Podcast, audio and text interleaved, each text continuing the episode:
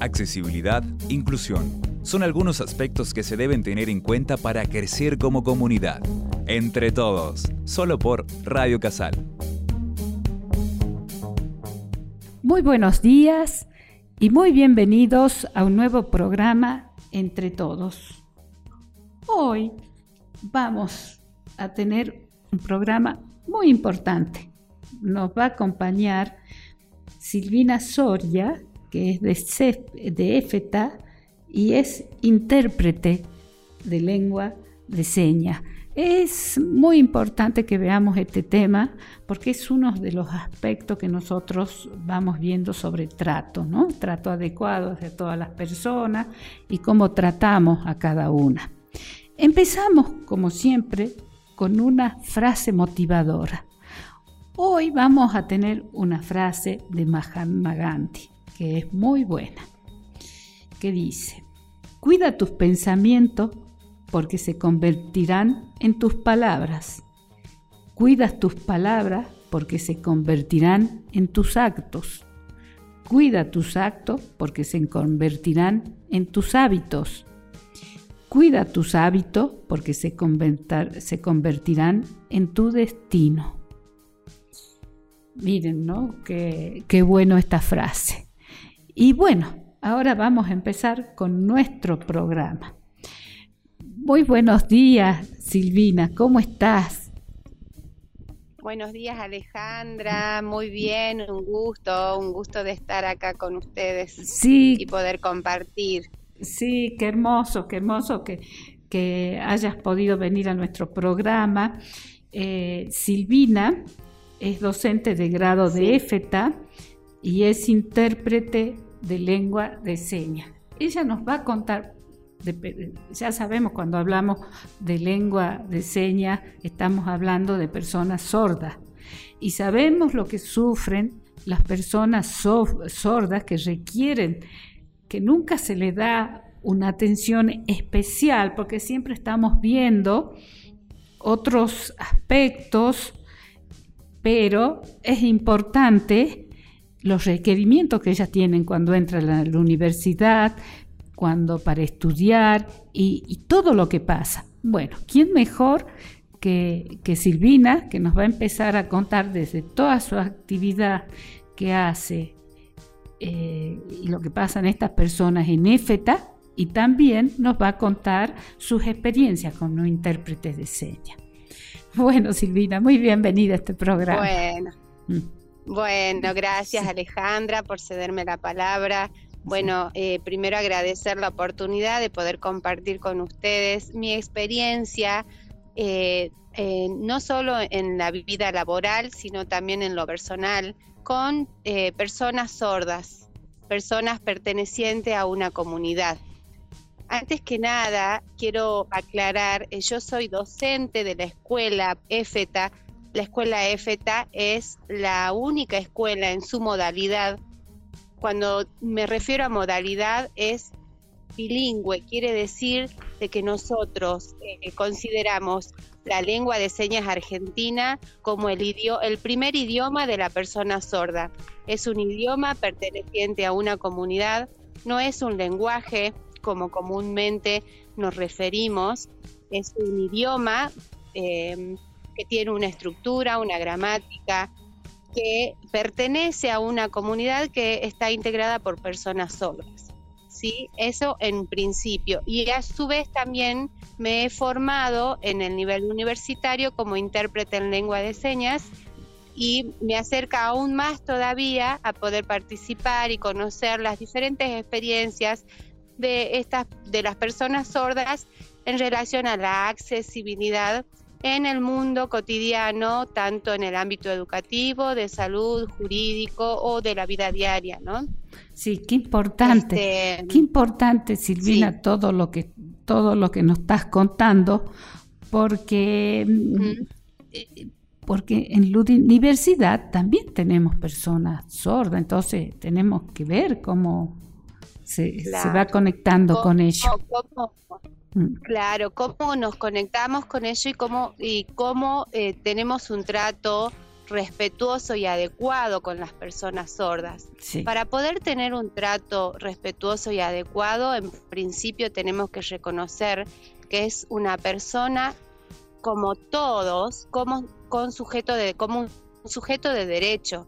Es una persona que la vamos a mirar no desde el prejuicio de la discapacidad, eh, pensando en que le falta algo, que le falta algo que nosotros sí, tenemos y que por ahí nos consideramos superiores, sin reconocer a la persona como un sujeto de derecho que tiene un idioma que puede expresarse, que tiene el derecho como todos a acceder a la información, sobre todo en los trayectos de niveles universitarios, y para eso requiere de diferentes dispositivos o recursos, como en, este caso sería eh, la presencia de un intérprete en lengua de señas, para poder em, interpretar o traducir todo aquello que tiene acceso una persona oyente en igualdad de condiciones la persona sorda.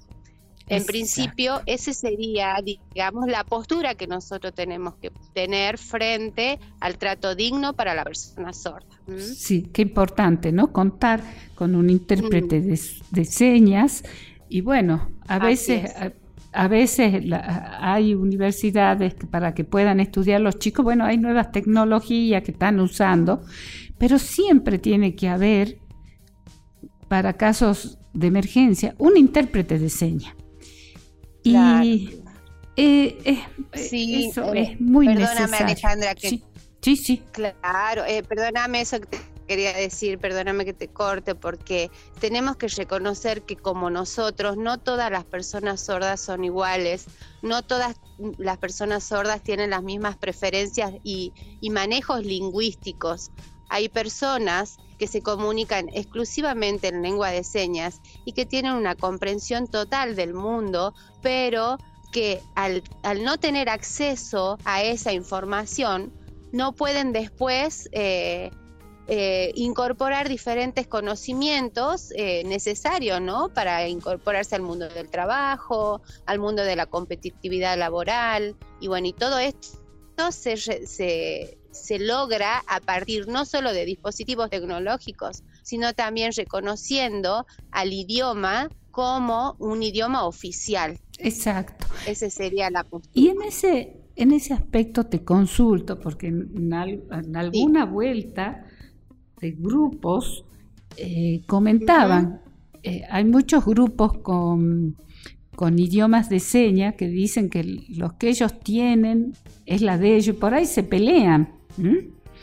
Eh, ah. Sí, que lo que ellos eh, es la verdadera, después hay, porque siempre tiene que haber diferencia. Nosotros en accesibilidad, mira, trabajamos que nadie es igual a otro, todos somos diferentes, pero tenemos que diseñar para la diversidad en forma incluyente. El idioma de señas también. Tenemos que, eh, que interpretar para la diversidad, pero en forma inclusiva. Entonces, eh, es. complicado, pero sí, todos somos diferentes, es, es, muy difícil el tema. Y entonces es como que... Sí.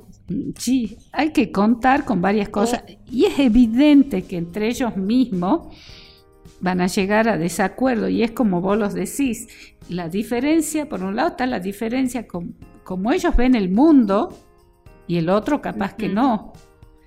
Y, bueno, pero bueno, pero es algo muy bueno, es algo muy bueno lo que ustedes hacen. Y contame, mira qué importante es FETA, que es la única escuela en toda la provincia. Así es. Es la única escuela eh, en esa modalidad bilingüe, es de carácter pública, contamos con diferentes servicios, el servicio de eh, educación temprana, el servicio de educación primaria en la escuela, el servicio de apoyo a la inclusión en las escuelas, acompañando a niños que, eh, que hacen su tránsito escolar por escuelas comunes. También tenemos un equipo de asistentes escolares profesionales que se han formado en la especificidad y que eh, hacen todo el apoyo y el acompañamiento necesario a los niños.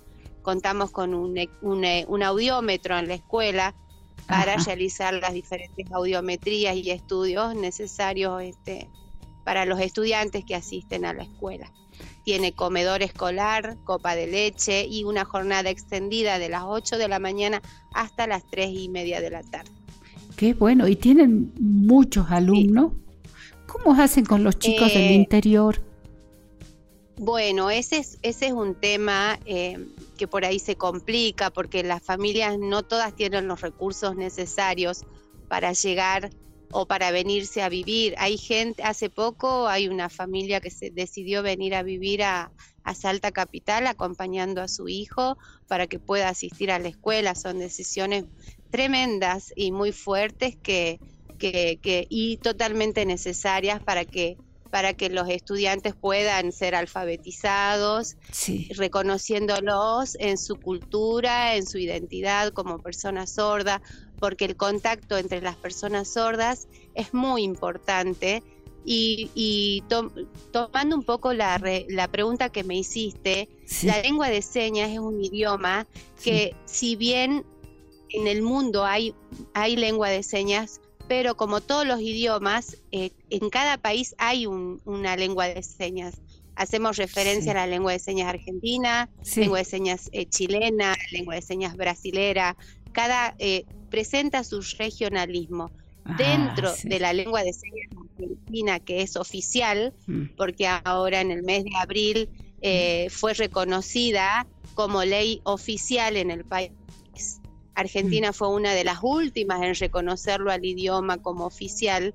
A mm. su vez, cada provincia tiene su regionalismo como lo tenemos también nosotros en el español. Claro. Tenemos una diferencia lingüística entre el norte y el sur, el centro del país. Bueno, y esas diferencias y variedades lingüísticas se presentan de igual manera en la lengua de señas argentina. Este, y es totalmente necesario, ¿no? Reconocerlo como un idioma y a partir de allí las universidades brindarlo como una oportunidad más para que las personas sordas transiten estos trayectos. Sí, qué importante, ¿no? Y decime, eh, Silvina, cuando una persona, eh, eh, salvando todas esas diferencias, están en un país, por ejemplo, un país donde se hable, pongamos un ejemplo, francés, y un argentino pueden comunicarse, ah, pueden comunicarse. Sí, sí, también. Eh, hay una lengua de señas que es una lengua de señas universal. Universal, Vendría a ser, eh, vendría a ser algo como el inglés eh, en el mundo. Entonces, mm. bueno, esta lengua de señas universal también es una lengua de señas que por ahí circula en, todos los países. Qué bueno. De manera general para permitir, sí, la comunicación. Sí, es muy interesante. Es, apasionante cuando uno cuando uno realmente conoce y, se mete en este mundo, descubre que, que hay tantas personas tan excepcionales, tan capaces, tan formadas eh, y que lo hicieron solos, ¿no? Porque recién ahora estamos hablando de inclusión, ahora hablamos de, convocar un intérprete para una clase de la universidad, pero mm. hasta hace poco los que llegaron a los niveles universitarios fue a valor de sacrificio, de mucha voluntad, de muchas, de muchos tragos amargos, hasta que lograron eh, demostrar que eran totalmente capaces, igual que cualquier persona oyente. Así que bueno, ojalá que de ahora en más podamos este, eh, mirarnos de igual a igual y encontrarnos con muchas más personas sordas en la universidad. Sí, porque ellas son las que más piden más piden requerimiento, porque bueno, se consigue mucho, pero sí, es bueno, por eso es bueno. Y te vamos a invitar, ya el tiempo se nos va, pero te vamos a invitar para el próximo programa, Silvina, porque es un tema que hay que darle difusión. hay que darle mucha difusión porque es necesario. Y todo, todo en estos temas de buen trato, eh, queremos queremos trabajarlo, ¿no? Para tener una mejor sociedad y una mejor convivencia. Así. Bien, bueno, Alejandra, yo antes de despedirme, mira, te quiero hacer una contrapropuesta. La semana próxima me gustaría invitar a una colega, a una compañera. Que es pareja pedagógica conmigo y pareja de, investigación en relación a la enseñanza de los niños sordos. Es una profesora sorda. Ah, Trabaja en la universidad, tiene un currículum extenso, es una persona encantadora, aparte amiga personal mía. Me gustaría invitarla para que vos puedas directamente ir al, a la fuente de, nuestro interés y cuál sería, eh, según ella, el trato adecuado a las personas sordas. Uh, porque ellos siempre, ellos siempre nos dicen algo, no hagan nada de nosotros sin, nosotros. Es que nosotros aprendemos de ello. Sí. Totalmente. Sí. Totalmente. Sí, ese es un Entonces me gustaría que si vos estás de acuerdo, eh, yo la voy a tratar, por supuesto, de, conseguir eh, una respuesta de ella, pero creo que si ella puede, va a estar presente para que hagamos una entrevista.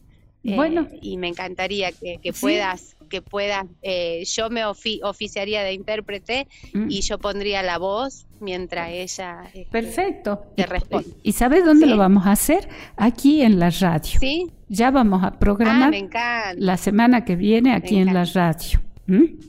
Perfecto. Va a ser buenísimo. Bueno, Alejandra. hasta la semana que viene entonces. Hermosa tu propuesta. Hasta la semana que viene. Mm, bueno, te agradezco, Alejandra. Bueno. Un gusto. Muchas gracias, muchas gracias. Bueno, gracias. Hasta el próximo programa. Humanizarnos frente al otro es uno de los objetivos que debemos alcanzar. Pongamos en práctica todo lo aprendido.